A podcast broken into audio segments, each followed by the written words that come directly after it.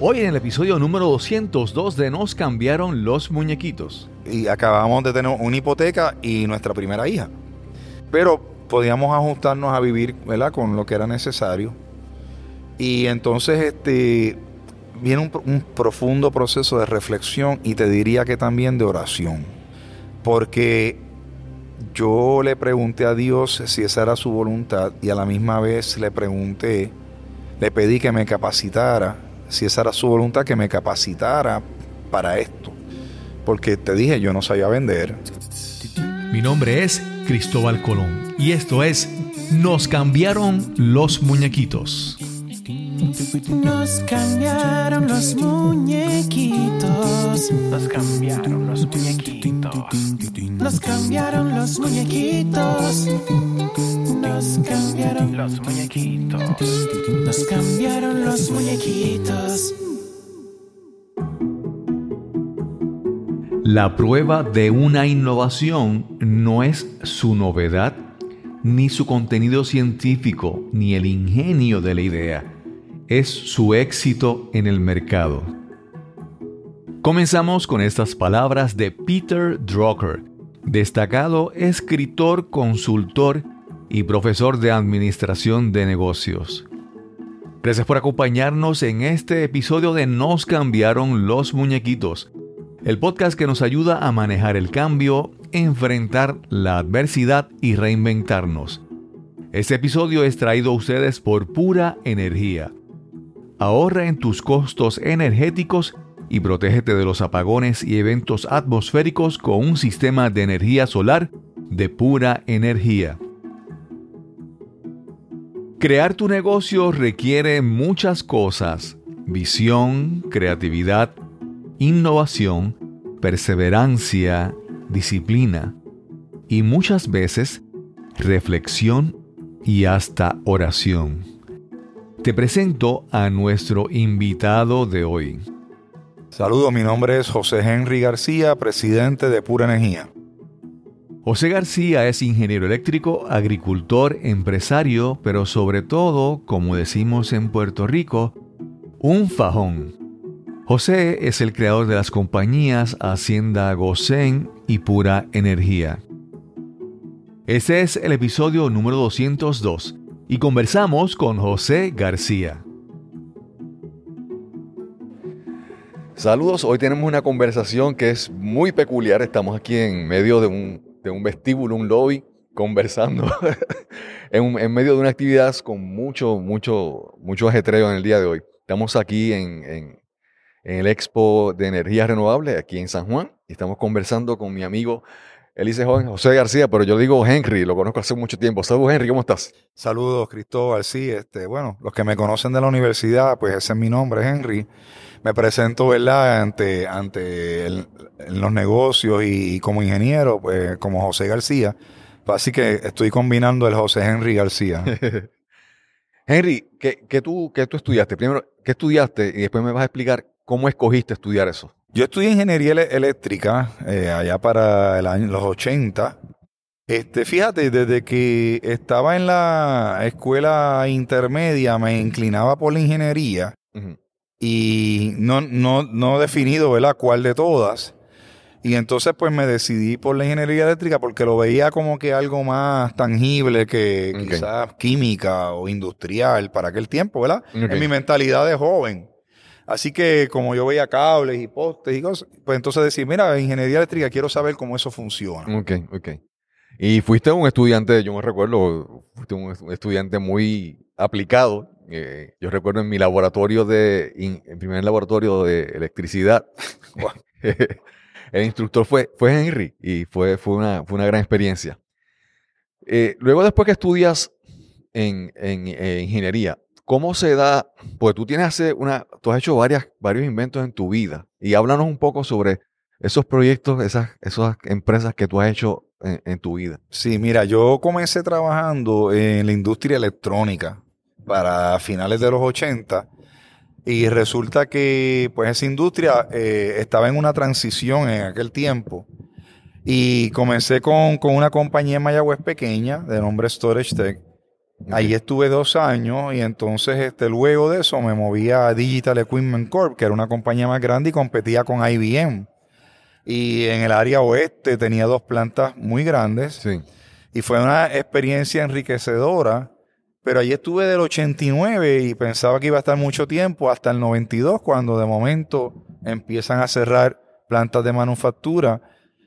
Y en cuestión de un año, del 92, del 91 al 93, dos años podemos decir, desaparece Digital Equipment Corp. Sí, Eso sí, fue sí, bien sorpresivo. Sí, hubo, hubo un, un tiempo de que Digital eh, desapareció, después vino Compass, Compass desapareció. Sí, y hubo- correcto, Y una correcto. serie de, de- de compañías que, o sea, una evolución bien interesante en ese Sí, tiempo. fue, ¿verdad? pero bien rápida. Sí, Fue sí, y eran, compañías que eran era- prominentes, eran Prominentes y muy sólidas, Sí, muy sólidas. Y de repente los cambios en la tecnología y los modelos de cómo la, la cosa se, se mueve, pues realmente no todo el mundo sobrevivió. Y después entonces, ¿a, a qué? Cómo? Pues fíjate, en ese caso, eh, en mi primer trabajo deciden consolidar las plantas y entonces ahí es que yo busco trabajo porque Ok. iba a estar muy distante de, de- de donde yo vivía.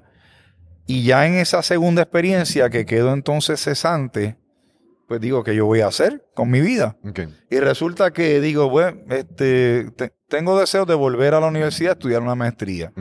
Y me matriculo en el colegio de Mayagüez nuevamente a hacer una maestría y dije, bueno, quiero hacer algo diferente a, a ingeniería eléctrica y, y, y entré al departamento de ingeniería civil a hacer una maestría en ingeniería ambiental. Ok, ok.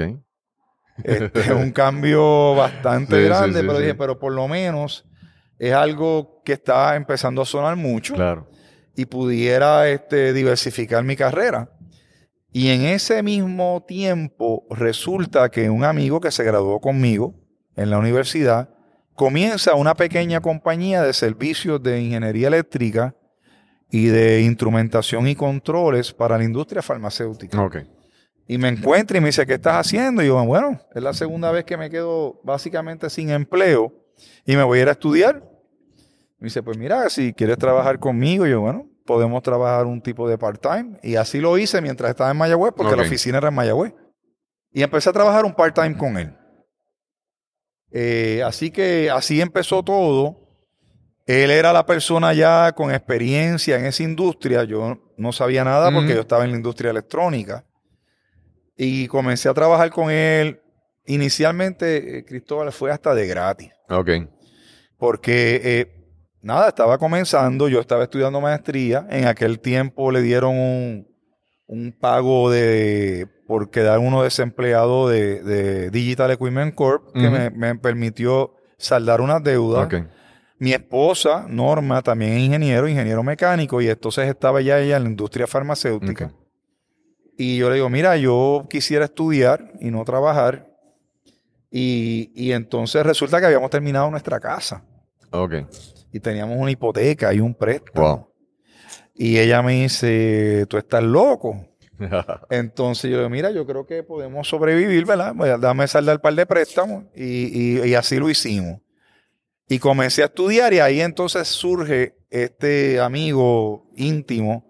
Dice, mira, vente a trabajar con nosotros. Y ahí entonces es que indirectamente yo incursiono en la industria farmacéutica. Ok, ok. Pero ahí te vas entonces como empleado. Me voy como empleado con mi amigo. Este, resulta que éramos tres. Ok. Y, y- y yo le dije, bueno, tan pronto te surge una oportunidad de contrato en la industria farmacéutica de servicios, pues ahí tú me empiezas a pagar. Ok. Y eso pasó en el verano del 93. Ok. Y entré a Merck en la planta de Arecibo, que estaban haciendo, habían terminado una construcción y estaban haciendo lo que nosotros llamamos en, en buen español el startup, Ok. o el arranque de la planta.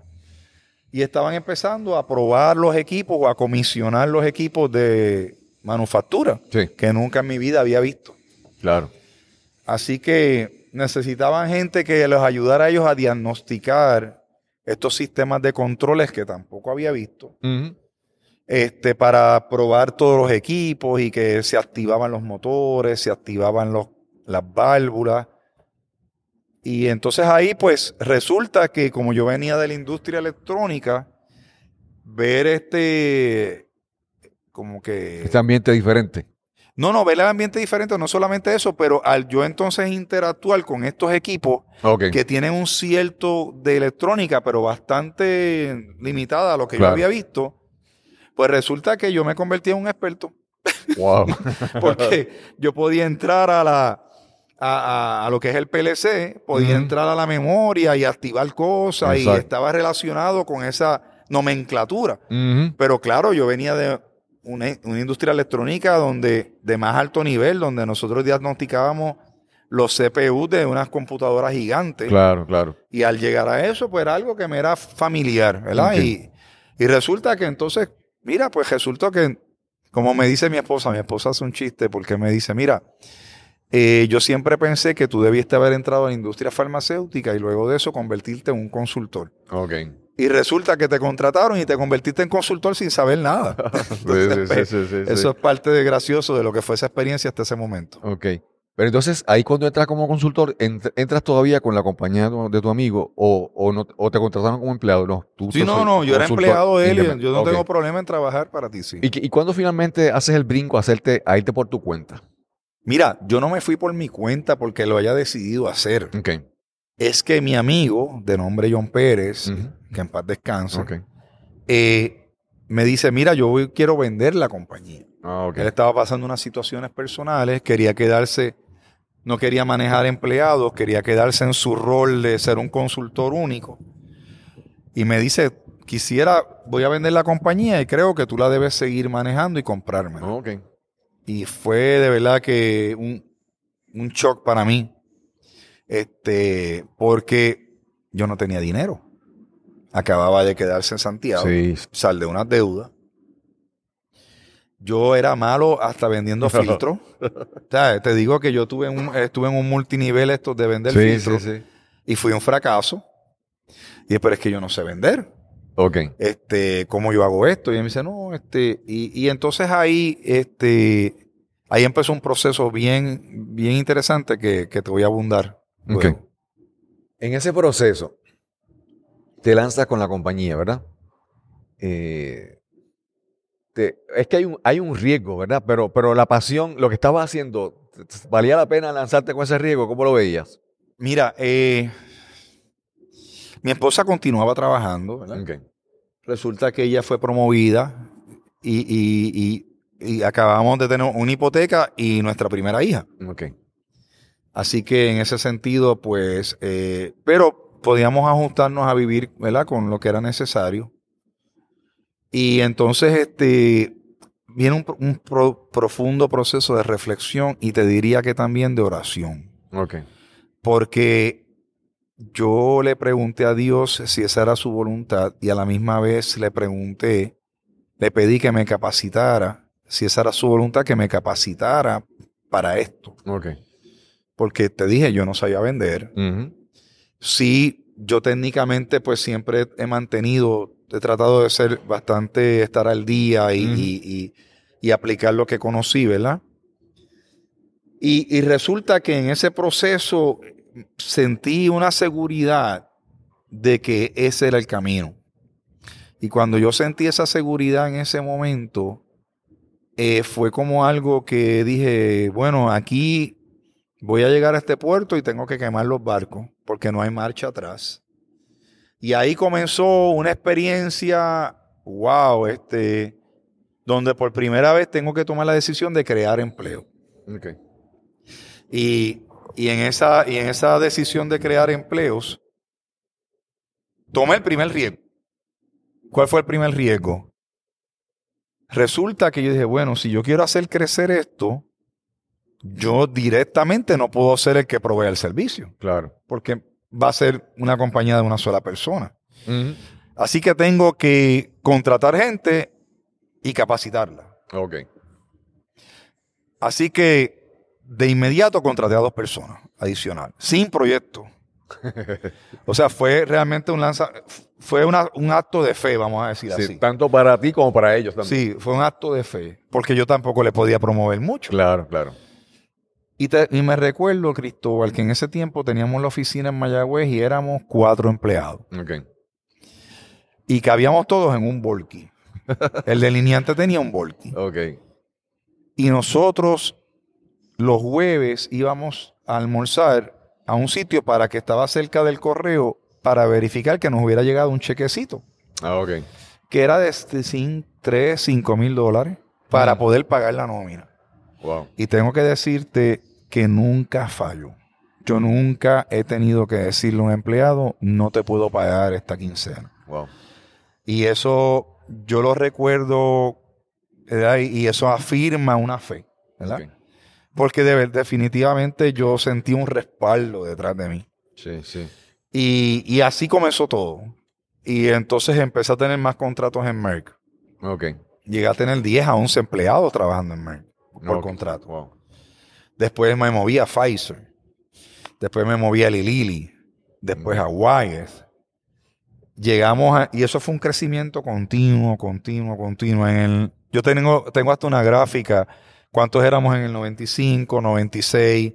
En el 98 ya estábamos sobre los 20. En el 99 en los 30 y algo. En el 2000 en los 40. Llegamos a 75 empleados. Ok. Cristóbal era una nómina grande. Sí, sí. Eran sí. ingenieros, la mayoría. Te diría que el 80%. Ok. En aquel tiempo, de los 90 o principios del 2000, te diría que era una nómina que llegaba a los 3 millones al año. Wow. Wow. Y mucha gente me preguntaba, ¿y cómo tú puedes dormir tranquilo? Sí. Ahora, yo era un león, me tiraba a la calle a buscar proyectos porque yo, yo tenía una presión encima de mí de que habían tantas familias dependiendo de mi capacidad de conseguir proyectos.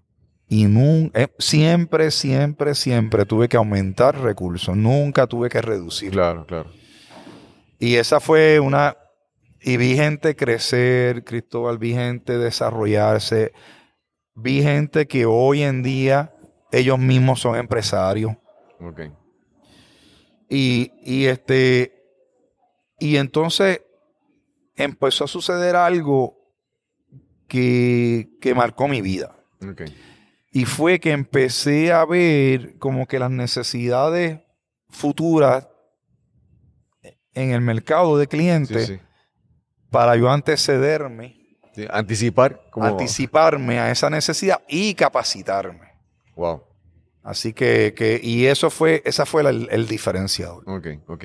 ¿Esa compañía todavía existe o...? o, o- No, esa compañía se llamó Caribbean Integration Engineers. En el 2004 empezaron a tocarme la puerta Ok, porque empezamos a hacer nombre en y fuera de Puerto Rico. ok. Eh, y empezaron a tocarme la puerta gente interesada en entrar en una negociación conmigo para Ok. adquirir. Ok, Hubo varios prospectos, pero uno fue el que maduró más la relación. Y en el enero 10 del 2006, a mis 42 años acabados de cumplir, yo vendo, Rockwell Automation adquiere esa compañía, que es lo que se conoce también como Alan Bradley, los PLCs, wow. porque tenía una base de empleados súper expertos Claro, claro. en programación, en configuración de todos sus productos. Wow, wow. Después yo veo que tú haces otros, otras nuevas aventuras en tu vida que hasta, hasta- no, no, no todavía, no habían encuentro la conexión. Y No quisiera hace- que me hablara sobre esos proyectos que No tú hace más- mucho sentido, ¿verdad? Sí, sí, sí. sí. Este, a los 42 años estoy en una posición económica muy favorable. ¿verdad? Este, pero soy joven. Claro. Y, y- y eso, eso también, e- esa transición fue bien fuerte para mí, porque fue un frenazo a lo que yo estaba haciendo. Claro, claro. Y me comprometí en ese proceso de venta a no volver a eso. Aunque era por poco tiempo, pero yo hice el compromiso de no hacerlo. Y no quería verme como que alguien que dice, ah, mira, ahora vendió y a los dos años nos está haciendo la competencia. No, Claro. porque hay unos principios que uno sostiene, ¿verdad? Ujú. Así que en ese momento digo, bueno, ¿y qué voy a hacer ahora? porque va, va- a ser difícil trabajar yo para alguien, Claro, claro. porque yo dirigía esto y, y emprendí y desarrollé gente y capacité y lideré un grupo de gente. Así que incursión en la agricultura. a, eso, a eso quería llegar. Bueno, ¿cómo incursiona en la agricultura? Un deseo de corazón de mi esposa, Norma, siempre fue que quería tener una finquita. Ok. Nada, algo pequeño. Este, empezamos a ver, desde antes de yo vender, empezamos a ver terrenos de finca, ¿verdad? Ya en el área oeste. Y, y hasta llegamos a opcionar una. Ok. Y esa que opcionamos resulta que coincide con un edificio que me pone la oportunidad en mis manos y tenía que tomar una decisión entre el edificio, porque estaba creciendo aquella compañía en el 1999-2000, o una finca. Claro. Así que esa opción la perdí. Mi esposa lo entendió muy bien y entonces seguimos buscando. Y en el 2004 eh, yo tenía unos requisitos para una finca, fíjate, particular. Yo soy natural de Bayamón, ¿verdad? Sí, Así sí. que vivía en el plano, en el llano, este. Y, y yo, y yo decía, caramba, si yo voy a adquirir una finca, yo quiero que tenga tres condiciones. Número uno, que no pase de media hora de mi casa, que yo vivo en. Aguadilla. Que sea montañosa y que tenga un río. Y que haya infraestructura para llegar a ella. Pues llegué a esta propiedad mirando los clasificados y cumplía con esos requisitos y quedaba exactamente a media hora de mi casa. O sea, que a mí no me pesara llegar a esa porque Claro. llegué a ver una, yo vivo en Aguadilla, llegué a ver una con mi esposa en Las Marías. Un poquito más lejos. Sí, a hora y media en aquel Sí, momento. Wow. Y yo le dije a mi esposa, aquí vamos a venir el día que la compremos y el día que la vendamos, porque, porque lo vamos a pensar mucho y teníamos niños pequeños. Claro, claro. Nos estábamos Sí, criando. sí, no, es hora y media y los caminos me imagino que no Sí, son los no, y, y mi esposa en el ajetreo de los niños en la escuela. Claro. Y, y entonces todavía yo tenía a Caribbean Integration Engineers, que es la compañía que adquirió Rockwell. Así que cuando llegó esa, pues dije, mira, esta es la oportunidad. La quiero y comenzamos pues con unos empleados sin saber nada y creyendo saber mucho también, porque algunas veces uno lo que, lo que aprende en, en un sector de negocio se cree, ah, yo transporto esto aquí, los cálculos y me salen, y esa matemática fría que, ¿sabes qué? No necesariamente. No necesariamente. y a la hora de la verdad hay otros factores que en la fórmula no estaban. Así que comienzo en el 2004, en el 2006 vendo la compañía, así que ahí me quedo, bueno, tengo la finca. Pues vamos a desarrollar esto. Y entonces en el 2007 me venden la que está, que colinda, Ujú. entonces se convierte ya en una propiedad bastante grande. Y entonces este, empiezo a desarrollar la finca desde el punto de vista de producto agrícola, pero con una inquietud. Con la inquietud de que yo trabaje en procesos farmacéuticos con maquinaria y con automatización y controles. Y de caramba, si algún día yo tengo una finca, yo quisiera llegar a elaborar productos. Sí. No sembrar, sino solamente Exacto. procesar, procesar. procesar y convertir esta finca agrícola a una agroindustrial. Ok. Y eso pues empezó a surgir en el 2010. En el 2011 construimos una facilidad y en el 2012 estamos desarrollando productos y en el 2014 salimos con productos al mercado bajo el, el nombre de Hacienda Gosén. ¿Y esos productos, de qué, de qué fruto o de qué eh, producto? Pues mira, eh, para el 2010 empezamos a sembrar muchos árboles de pana. Ok. 2010-11. Tú mencionaste algo de que tú siempre estás buscando anticipar. Entonces yo he leído mucho que la pana es un, un- un- como un producto que tiene un futuro, ¿verdad? Por, por su cualidad y, y su facilidad de producción. ¿Tú- tú- ¿Había eso, algo de eso en Bueno, sí, en porque pana? pues, pues, yo dije, caramba, quiero sembrar pana. Cuando empecé a sembrar pana en el sector agrícola me dijeron, pues tú estás loco. porque pues, este, yo, bueno, yo voy a hacer tostones de pana. Porque no había tostones de Sí, pana en el sí, mercado. sí. Entonces yo tenía esta visión de que yo quería hacer unos tostones de pana que fueran empacados al vacío y que no fueran congelados, ¿verdad? Para que llegaran con la mejor frescura al consumidor. Y lo logramos hacer en una presentación muy vistosa. Y entonces empezamos a procesar y entramos en una de las cadenas principales. Y empezó a haber un auge de, de venta. Pero ¿sabes qué? Que resulta que, que los tostones de pana o los árboles de pana dan panas en dos ciclos. Mm, Y llegó un momento que se estaba vendiendo también que de momento ya no tenía producto. sí. Porque ese producto fresco no, no lo quería congelar, no quería acumular para congelar. Así que ahí vino entonces el punto en que logré un punto de venta muy exitoso, pero se me cae. Ok. Y esas son experiencias que uno aprende, ¿verdad? De lo que... ¿Y recurriste a, a congelar o, o- o no? Bueno, seguí con eso. 2014 me muevo entonces a ofrecerle el producto a restaurantes. Y tenía varios productos para restaurantes y llegamos a hacer nuestra ruta de distribución y todo. Y entonces estuvimos creciendo el negocio el 15, el 16 y el 17. Y el 17 llega todo lo que nosotros sabemos. El huracán María. Y en ese momento nosotros estábamos con, con una proyección de romper récord en ventas como por 250 mil dólares. Wow. Para una operación agrícola son muchos. Sí, sí, sí. Y entonces pues ahí hay destrucción total. Los árboles de pana sufren mucho. El, el plátano que también lo procesaba pues se pierde. Sí. Y ahí pues viene el momento de, ok, ¿qué vamos a hacer ahora? A la misma vez Ajá. había comenzado a pura energía. Así que tu pregunta bien. A eso, a eso, porque de- eh, todavía no he visto a, a pura energía, ¿verdad? Sí. Es que es energía renovable. ¿Cómo, entonces, estás desde el 2008, pero cómo, ahí, cómo ocurren? O sea, en un momento tuviste al mismo tiempo ambas. Ambas, ambos, ambos arranques de, de- de compañías, ambos arranques. Tienes razón. En el 2008 hago mi primer sistema de energía renovable, que eran bien costosos, y había un incentivo contributivo, Ok. que, te, que, que le era favorable a las personas que pagaban muchas contribuciones. Claro, Por claro, tanto, no eran muchos los clientes. claro. Hice mis par de proyectos, entonces en el 2010 surgen los fondos ARRA y surge el primer incentivo para inversión en energía renovable.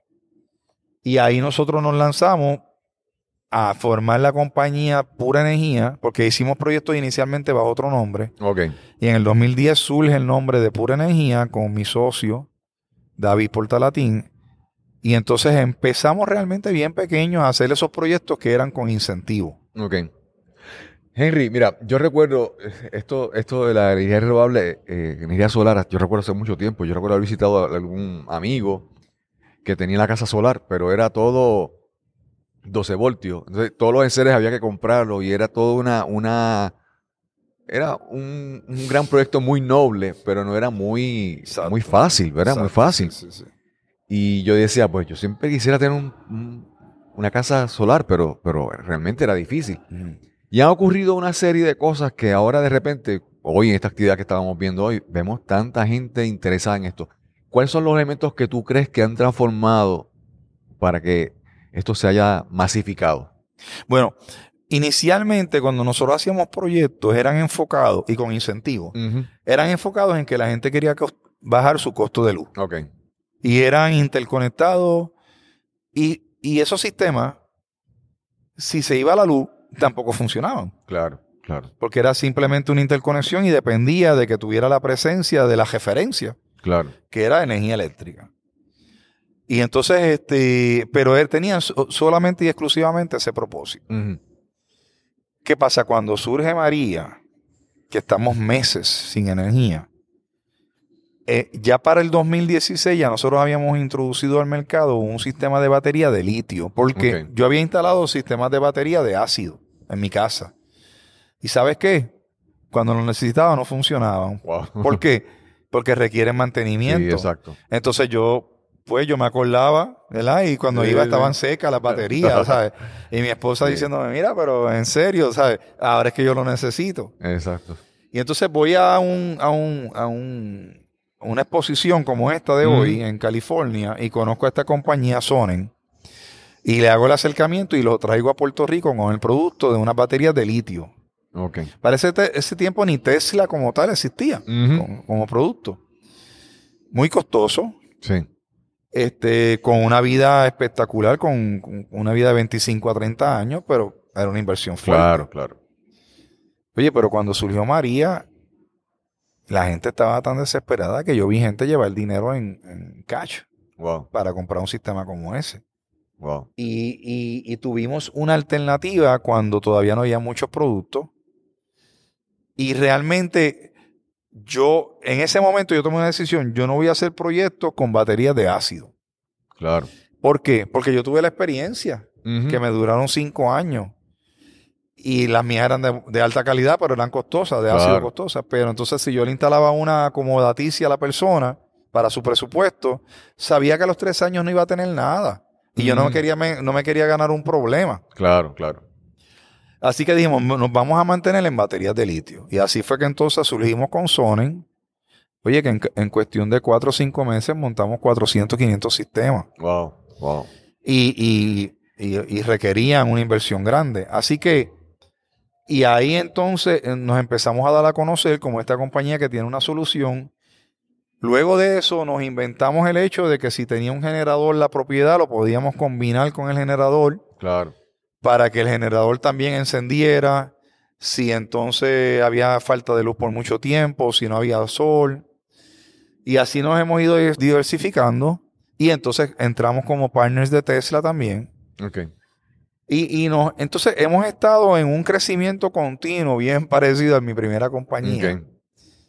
Y, y- y- y lo, que, lo que vimos hoy, sí, sí. testigo, fue un, un deseo, un hambre de la gente de que, mira, yo quiero tener energía de calidad en mi casa.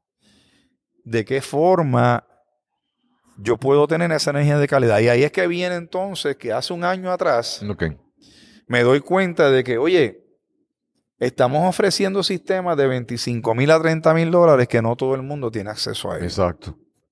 Y ahí veo, ok, la hay una necesidad bien grande y Cristóbal, tú trabajaste en energía eléctrica. Ujú. Energía eléctrica tiene 1.400.000 abonados Sí. residencial, de los cuales la mitad de ellos paga de menos de 120 dólares en su factura. O sea, son consumos pequeños. Sí. ¿Y qué hay para esa gente? Y ahí es que entonces yo digo, yo tengo que entonces buscar una alternativa de que esto llegue a más gente. Ok. Oye, y Cristóbal, eh, pasó algo bien impresionante hace dos semanas atrás. Eh, mi socio y el, el- el operational officer de la compañía están participando de Guayacán y empezaron a tomar un seminario. Y entonces me envían un video.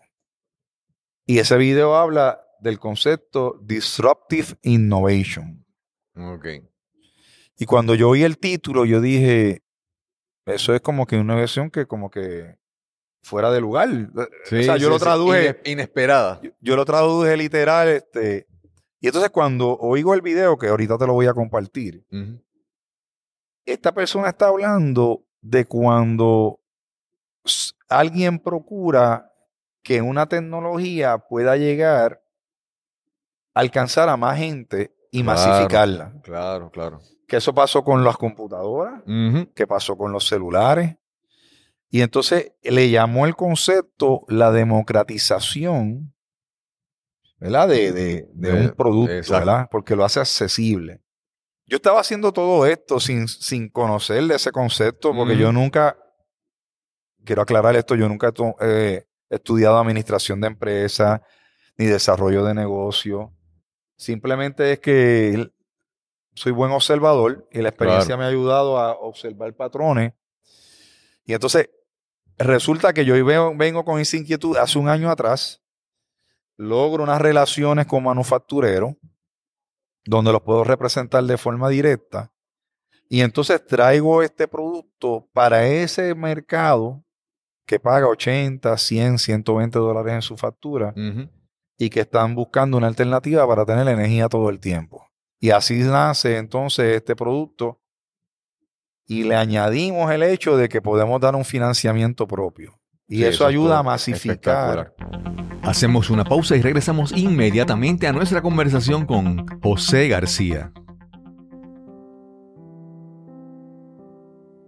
Este podcast surgió de mi propia necesidad de enfrentarme a la adversidad y adaptarme a los cambios. En septiembre del 2017, el huracán María nos azotó en Puerto Rico y destruyó nuestro sistema eléctrico. En mi caso, estuvimos sin electricidad por más de un mes. Además, los terremotos de enero del 2020 debilitaron aún más la frágil infraestructura eléctrica de nuestro país. Definitivamente comencé a considerar seriamente instalar un sistema de energía solar en nuestro hogar, pero tenía mis dudas y reservas para dar ese gran paso. Todo el proceso se hizo más fácil cuando conocí a Pura Energía. Hay varias compañías en el mercado ofreciendo esos servicios, pero ninguna me orientó, me explicó y me dio la calidad de servicio de Pura Energía. No sé si lo sabes, pero fui ingeniero por 25 años, 23 de estos en la Compañía Eléctrica de Puerto Rico. Para mí, dar el cambio a energía solar requería más que un vendedor con un libreto memorizado. Todo el personal de pura energía, desde el vendedor hasta el equipo que instaló el sistema, conocen lo que hacen y me han orientado y ayudado más allá de lo requerido. Nuestra factura más reciente es de 4 dólares, una reducción de 98% de la factura del mismo mes el año pasado. Y con los más recientes apagones, me despedí del generador eléctrico y las filas comprando gasolina para llenarlo. Como te habrás dado cuenta, esto más que un anuncio, es un testimonio de mi experiencia con pura energía. Te invito a que visites el sitio web puraenergiapr.com para que te orientes. También puedes llamar al 787-646-9654. Te repito, 787-646-9654. Recuerda mencionar que escuchaste el testimonio de Cristóbal Colón en Nos cambiaron los muñequitos. Y ya estamos de vuelta a nuestra conversación con José García. Mira, déjame decirte algo, algo, y hemos, hemos visto, ahora, por ejemplo, en el caso de Huracán María, es que, bueno, esas personas que tú mencionaste, que son las personas que pagan, que son eh, empleados, que trabajan. eh, Sí, clase trabajadora. Sí. Cuando hemos tenido problemas con la tecnología, con la electricidad, ¿sabes?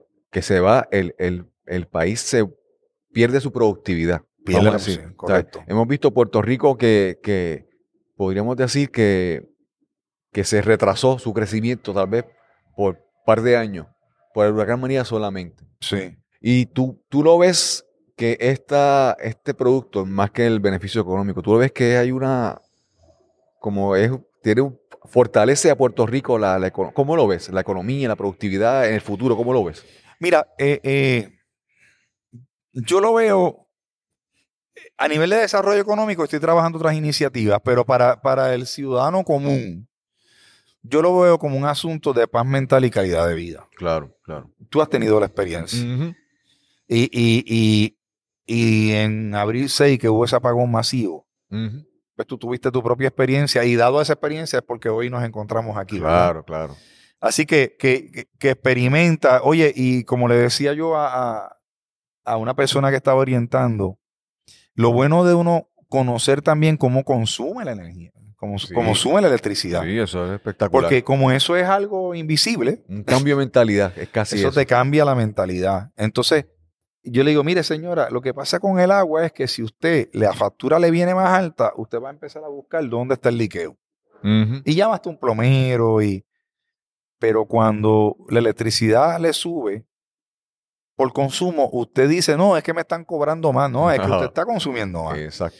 Tiene que haber esa, esa experiencia de que tú te autoeducas cuando sabes que, mira, cuando yo prendo una secadora por tanto tiempo, wow, ¿No? Y, y las personas ven la factura, pero ven dinero, dinero. pero no tienen una idea realmente de cuánto consumen en kilovatios y cuánto eso genera en, en- el costo, ¿verdad? Sí. Oye, y me sorprendí en este evento de que mucha gente eh, te hablaban de kilovatios Sí, ya están, ya están, es- ah, está cambiando la mentalidad de la, Sí, este, del y, público. y- y- y me sorprendió de que no, yo consumo tan, en vez de dinero, porque pues la factura en dinero varía. Claro, claro. Este, y, y- vi esa conciencia y vi ese hambre, eh, donde no solamente, no solamente nosotros, sino otros participantes aquí tuvieron una participación bien altísima Sí, sí. y es bueno para la economía de Puerto Rico. Esto es un sector, Cristóbal, que lo que tiene son 10 o 12 años. Claro. ¿Cuántos empleos se están creando? Están creando miles de empleos. Y yo, hay un concepto que, vamos, que no me, como que estrillado, la, la, famosa resiliencia. Ajá. Cuando tú estás dando mayor eh, resiliencia a cada familia, mira, esas son personas que trabajan y que si están bien en su casa y, y no, no tienen energía, pueden seguir trabajando y seguir produciendo. Y pueden seguir contribuyendo a, a- a muchas otras cosas. Es como un efecto cascada, ¿verdad? Sí, sí. que sí. tú le provees a esta gente, o sea, ya la persona no tiene que estar preocupada porque se le dañó la nevera con solo todos sus alimentos. Ya, por ejemplo, y entonces puede trabajar y ser más productivo y seguir produciendo, ¿verdad? Yo Claro, creo que claro, claro. es, es un gran beneficio a, a largo plazo. No, claro, claro, porque la falta de energía te causa un estrés emocional fuerte. Este, mira, no, no puedo salirlo, no puedo completar esto, se me dañó la compra. Mencionaste algo un momentito ahí rápido, así como que por el lado, así, eh, eh, rapidito, mencionaste el desarrollo económico, que estás pensando en otras cosas. Sí, mira, lo que pasa es que esta misma necesidad que hay a nivel residencial, pues también la sufren los comercios Sí, y las industrias en Puerto Rico. Y la industria en Puerto Rico es una industria sofisticada. Y cuando hay aquí un apagón, eso repercute y se enteran los oficiales corporativos rápido. sí, Antes, antes resultaba que posiblemente a nivel local, el manufacturero local de una planta de estas grandes, pues trataba de capear la situación y resolver, pero ahora lo que pasa es que salen las noticias instantáneamente exacto. y empiezan a llamar. Sí. Y entonces esta industria está diciendo, yo he estado con diferentes plantas de manufactura y clientes de manufactura, y esta industria dice, mira, el costo sí es un issue, pero más que el costo es el yo tener energía todo el tiempo, y esa es la definición de resiliencia, ¿verdad? Sí, Energética. Sí, sí, sí, sí. Y entonces están buscando alternativas para generar su propia energía. Claro, son inversiones millonarias. Claro.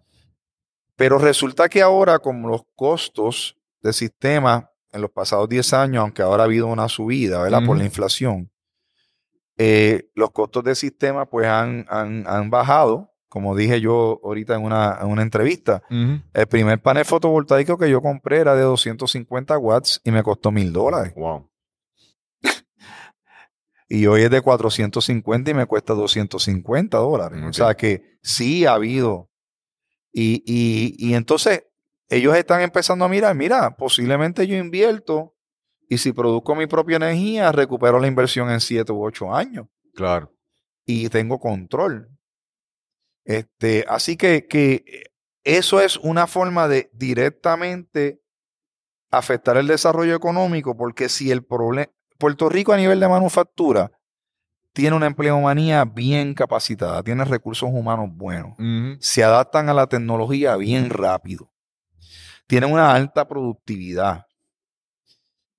El escollo es la energía. Sí, Si eso se resuelve, esta gente crece claro. y crea más empleo. Claro, claro. Sí, sí, sí. eh, eh, siempre se habla de, de- Mira, Puerto Rico ha habido muchas, muchas evoluciones, ¿verdad? Hubo, un- Claro. hubo un tiempo que en Puerto Rico se apostaba a, la- a- a las petroquímicas, sí, a, sí. la- a las refinerías de petróleo y eso. Y duró bien poco eso. Sí, duró poco. Después entonces la, electrónica, también, electrónica. hablamos de cómo ha habido eso. La farmacéutica entonces sigue. Entonces es como, mm, eh, hay que buscar alternativas, ¿verdad? No, entonces la, la, la, la tecnología ahora en, en cualquier sitio tú puedes tener un, un centro de, de- de procesamiento de datos, de o sea, un data center que lo usan en todo el mundo, ¿verdad? Eh, Esa, esa es la ventaja. Entonces, la energía es, es la base. Y entonces Sí. te permite crear, pues estamos, ah, yo recuerdo antes que se hablaba de eh, disaster recovery, Sí, sí, me acuerdo. Ahora se habla de business continuity. O sea, no es, no es, sí. es, es que el, el negocio tiene que seguir funcionando, ¿verdad? sí, correcto. Y entonces, eh, eh, estas alternativas realmente, mira, es ver, el, el- el futuro de un país se puede crecer o se puede truncar por algo tan importante como eso que estás mencionando. Sí, yo digo que la electricidad es la sangre de una economía. Claro. Sin claro, electricidad nada se mueve. claro. Entonces, este, eh, es bien importante y, y- y es lamentable, ¿verdad? Porque nosotros, recuerdo en los 80 que nosotros Mm. estudiamos, que se fuera la luz, eso. Sí, sí, sí. sí. Bien raro. No, yo recuerdo cuando uno miraba a otros países Exacto. que uno consideraba acá desde la perspectiva de uno limitada e ignorante, uno miraba con otros países como tercermundistas, por decirlo Ajá. así, y, y- y veía eso como que tan lejos y ahora en Puerto Rico, o sea, esa es la realidad de nosotros. Henry, hay algo que te quiero, hay algo que te quiero preguntar y para ver si Pura Energía también está tomando en cuenta eso, es la, la, la revolución del- de la transportación, o sea, los vehículos eléctricos, ¿verdad? O sea, ya yo, por ejemplo, yo dije, bueno, ya yo pensé como cuando compré mi sistema eléctrico de eh, placas solares, yo decía, bueno, ahora mismo no, pero yo estoy seguro que ya posiblemente el próximo carro que yo compre, posiblemente sea un carro eléctrico. ¿Cómo, Sí. cómo, cómo encaja la estrategia de ustedes en este crecimiento que posiblemente venga por ahí de vehículos eléctricos? Sí, mira, resulta que ya nosotros hemos hecho nuestros primeros eh, instalaciones de sistemas para carros eléctricos. Uno es precisamente un cargador Tesla en Aguadilla, en nuestras facilidades. Y, y- y otros son este, estaciones de carga en, en Dorado, en Boston Scientific, que hicimos un sistema solar y se le añadieron estaciones de carga. Este, yo te diría algo, yo veo que, y hoy aquí habían varios carros eléctricos, de hecho aquí había una Jeep impresionante Sí, sí, eléctrica. sí.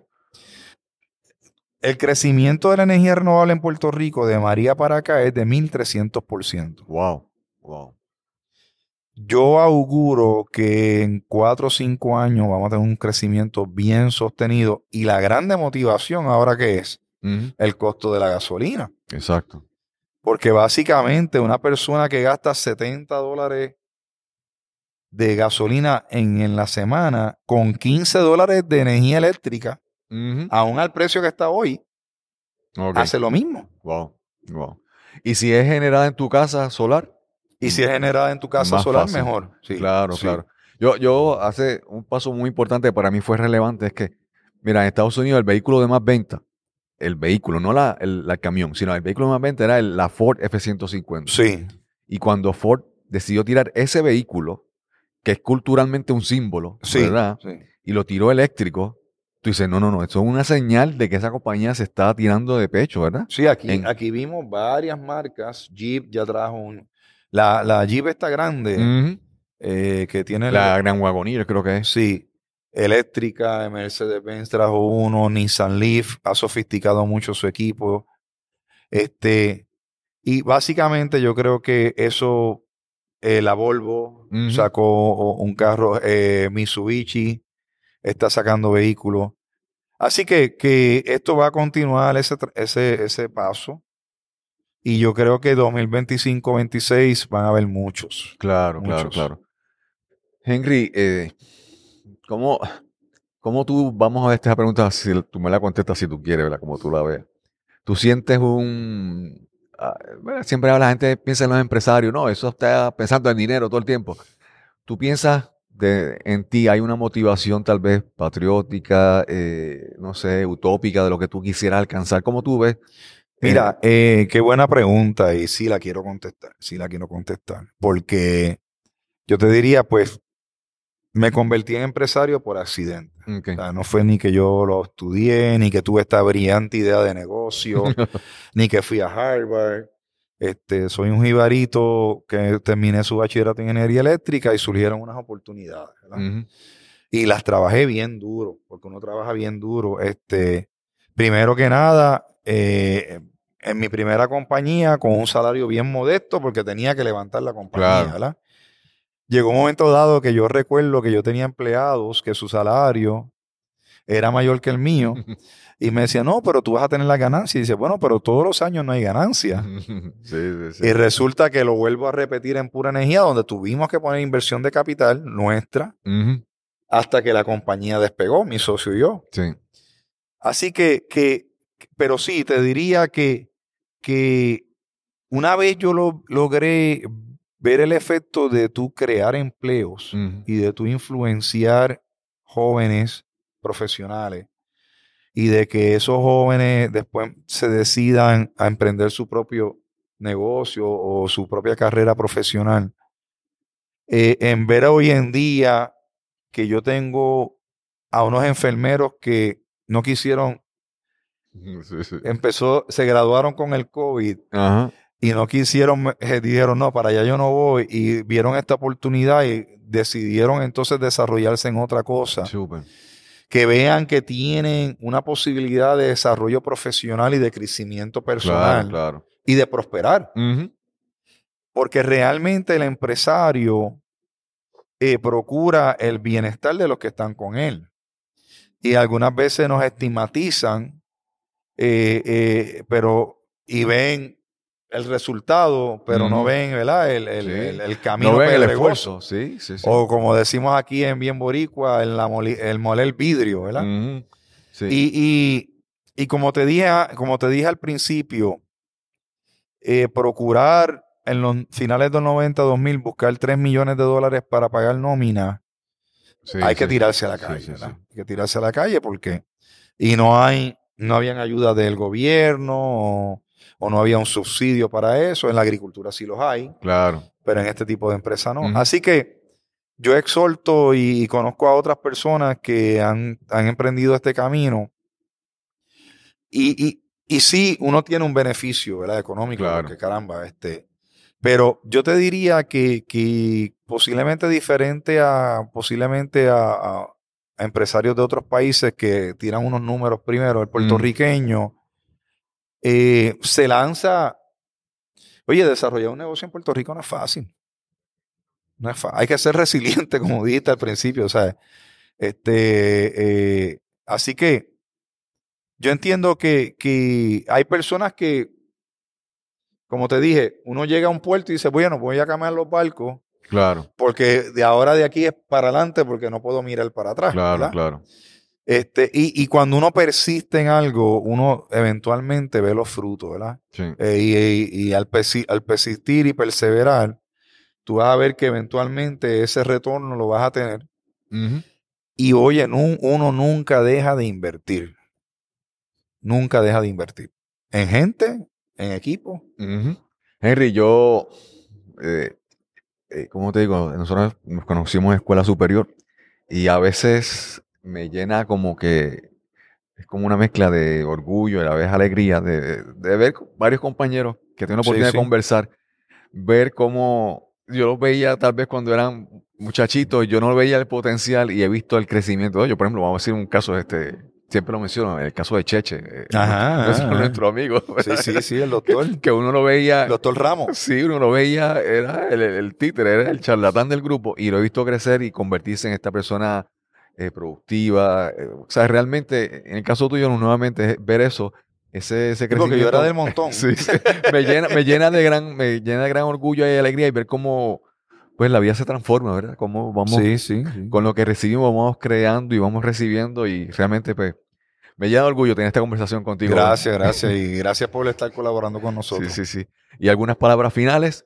Mira, yo creo que, que la dirección de Dios es importante en nuestras vidas. ¿verdad? Amén. Y cuando uno, uno este, la procura, eh, Dios te puede añadir sabiduría, ¿verdad? En cosas que tú no has estudiado, se te abren puertas, conoces gente.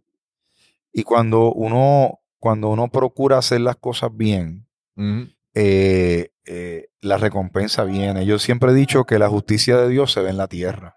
No hay que esperar llegar al cielo para ella, Claro, ¿verdad? claro, claro. Y, y en ese sentido, pues, eh, le agradezco a Dios y a todas las personas que se me han cruzado en el camino.